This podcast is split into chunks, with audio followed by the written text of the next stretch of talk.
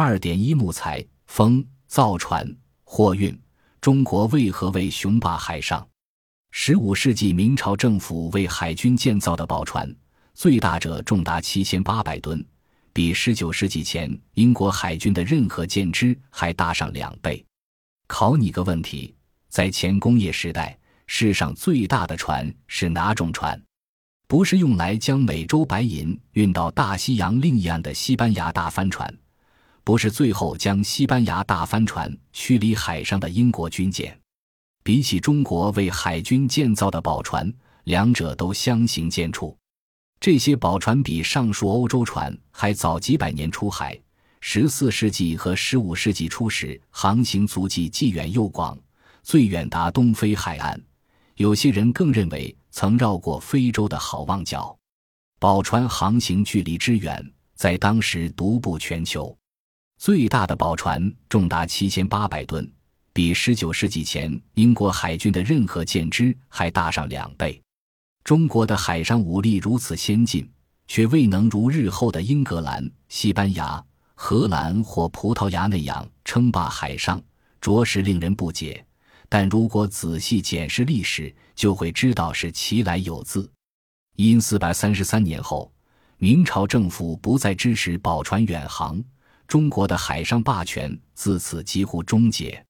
从那之后，中国船只只在今日新加坡以东的海上活动。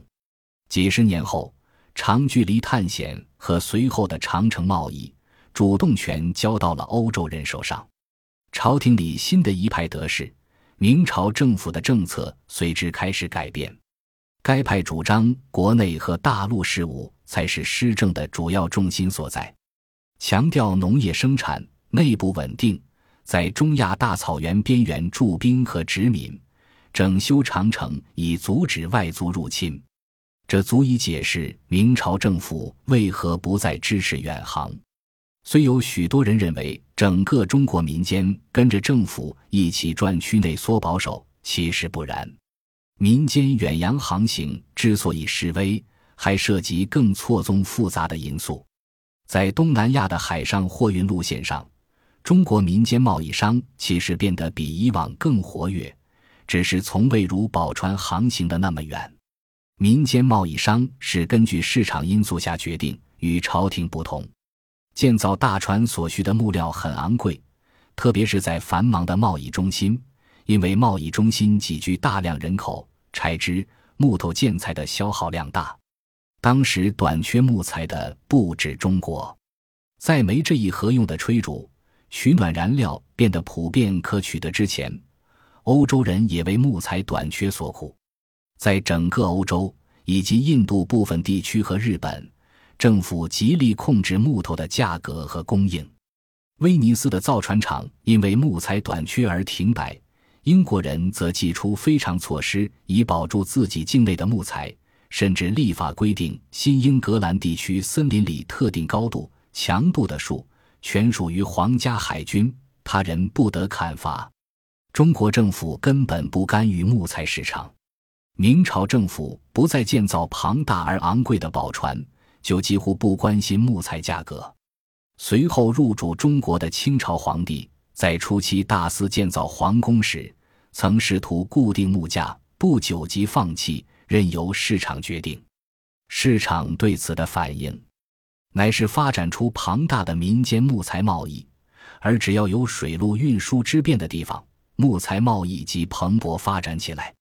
内陆森林砍伐下来的原木，顺着中国的主要河川和运河往下游漂流数百英里，以满足今日上海、广东、北京附近人口稠密地区的需求，换取地区中心的布、铁制品及其他制造品。也有木材走海路。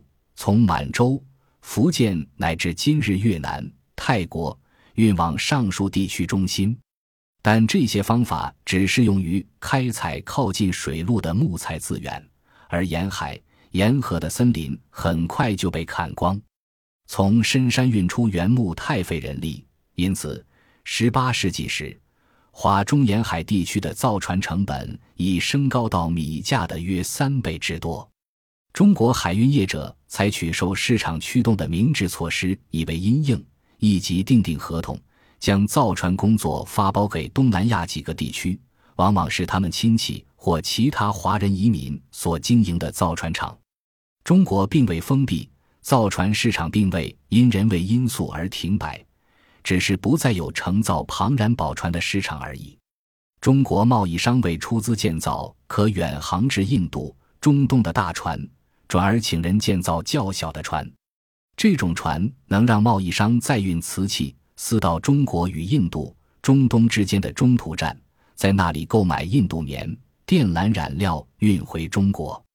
较短程的航路也较适合该地区的气候模式，使中国贸易商不必远航到会因季风转向而得耽搁数月才能返航的港口。要追求最大利润，就得利用那些因风力支柱而发展起来。便于各地商人碰头交易的货物集散中心，一连串这类碰头交易地点，打造出有效率的贸易网络，让产品能在没有贸易商在外逗留超过一季的情况下，一路从地中海辗转交换到日本、中国、朝鲜。事实证明，迁就气候做贸易很合乎效益，但此举不利于造船业和远洋航行的发展。